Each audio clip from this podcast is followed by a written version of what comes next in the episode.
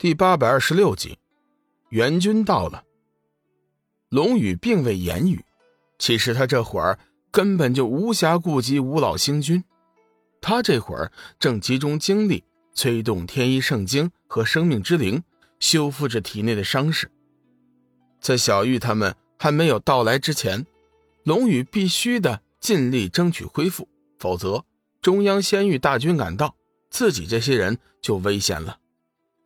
五魔，你敢与我一战吗？五老星君见龙宇并不理睬自己，怒声喝问。邪光冷笑一声：“哈，老东西，你明明知道我家老大现在身负重伤，你还在那儿故意叫战，真是老不要脸！孽障！”五老星君并不将邪光放在眼里，怒喝一声道：“你算什么东西？”你没资格同我讲话！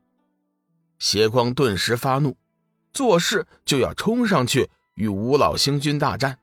一人急忙将其拦住，道：“你照顾主人和两位老爷爷，我去对付这老匹夫。老匹夫，你妄想趁人之危，想要与我家主人打斗？有本事先过了我这一关再说。”一人冷笑一声，飘身上前。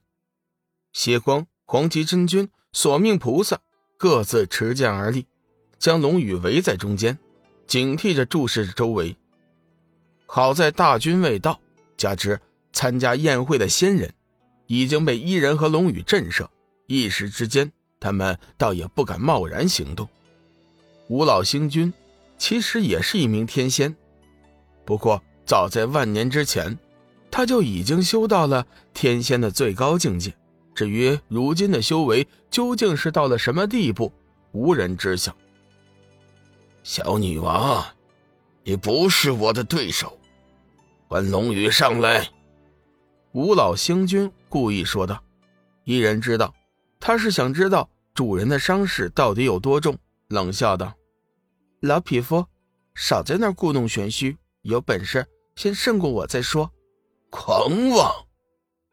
五老星君冷喝一声，手中一道紫气闪过，原本白色的仙剑已经变成了紫色。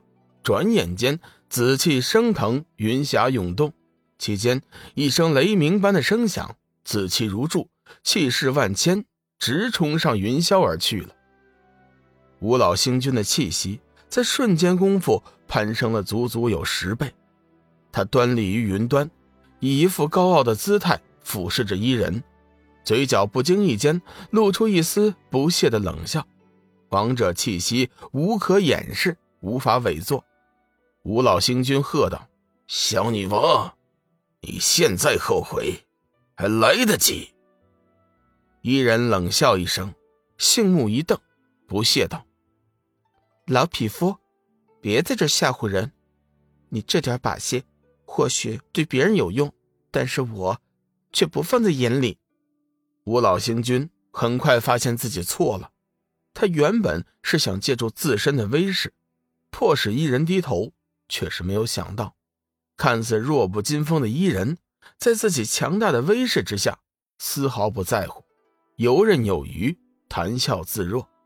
他哪里知道，伊人身为完全的能量体，根本就不惧所谓的气势威压。接招吧！伊人冷喝一声。率先发出了惊天一击，光能剑凌空长劈而出，若一道穿越无限苍穹而至的惊电，携雷霆万钧之势，锐不可挡。感受到一人剑势的强大，五老星君急忙收起了先前的轻视之心，凌厉的气劲透剑而发，与光能剑灭世锋锐相辅相成，形成了可斩破虚空的力量。刹那间。剑势所及，竟将五老星君完全笼罩其中。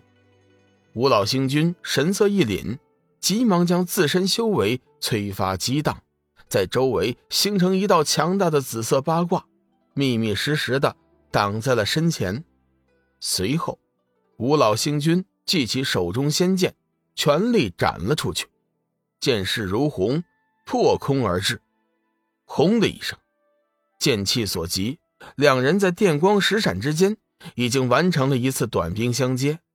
吴老星君的太极防御此刻已经涣散，同时他的身躯被震得倒退了几步，勉强站定之后，只觉得胸口如遭重锤闷击。伊人的身形同样被震退了几步，但是他不是肉身，所以并无大碍。老匹夫，你也不过如此。一人傲然笑道：“吴老星君面色阴沉。”眼神泛着可怕的寒光，仿佛是来自于地狱中的鬼神。小女王，你是万年来第一个让我感到热血沸腾的对手。一人笑道：“有本事，尽管的全部施展出来，谁还怕了你不成？”就在两人新一轮的大战即将爆发的时候，瑶池上空来了两拨人马，当前的一波。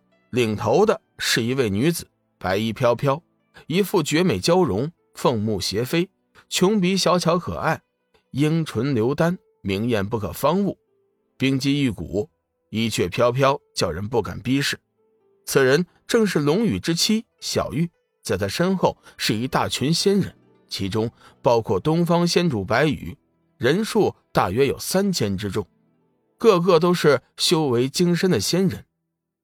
接到龙宇的消息之后，小玉和幽梦、梦露商议后，急忙把事情的严重性告诉了东方仙主白羽。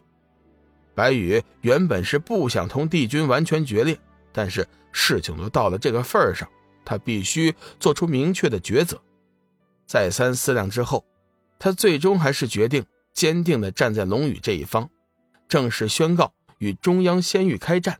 另外一拨人马领头的是一位皂袍老者，满脸的麻子，面色如金，银白的刚须几张如针，双目之中闪烁着森森幽光，一对眼珠泛着死灰之色，浑然不似活人该有的颜色。在他的身后跟随着大约有五千多名仙人，皂袍老者是帝君的亲卫总管，修为据说已经超越天仙。具体是到了什么境界，无人知晓。他也是接到了帝君的传讯，才急忙带着大军赶到。小雨，我们来了。说话间，小玉、梦露、幽梦已经飞身至龙宇身边，将其护卫住。索命菩萨看到自己的孙女，激动万分：“小梦儿，真的是你吗？哈哈哈哈！没想到爷爷真的见到你了！”哈哈哈哈。幽梦这才回过神来，他先前只顾着关心龙宇，却没有发现爷爷就在身边。爷爷，幽梦喊了一声，一头扎进了索命菩萨的怀里，高兴的大哭起来。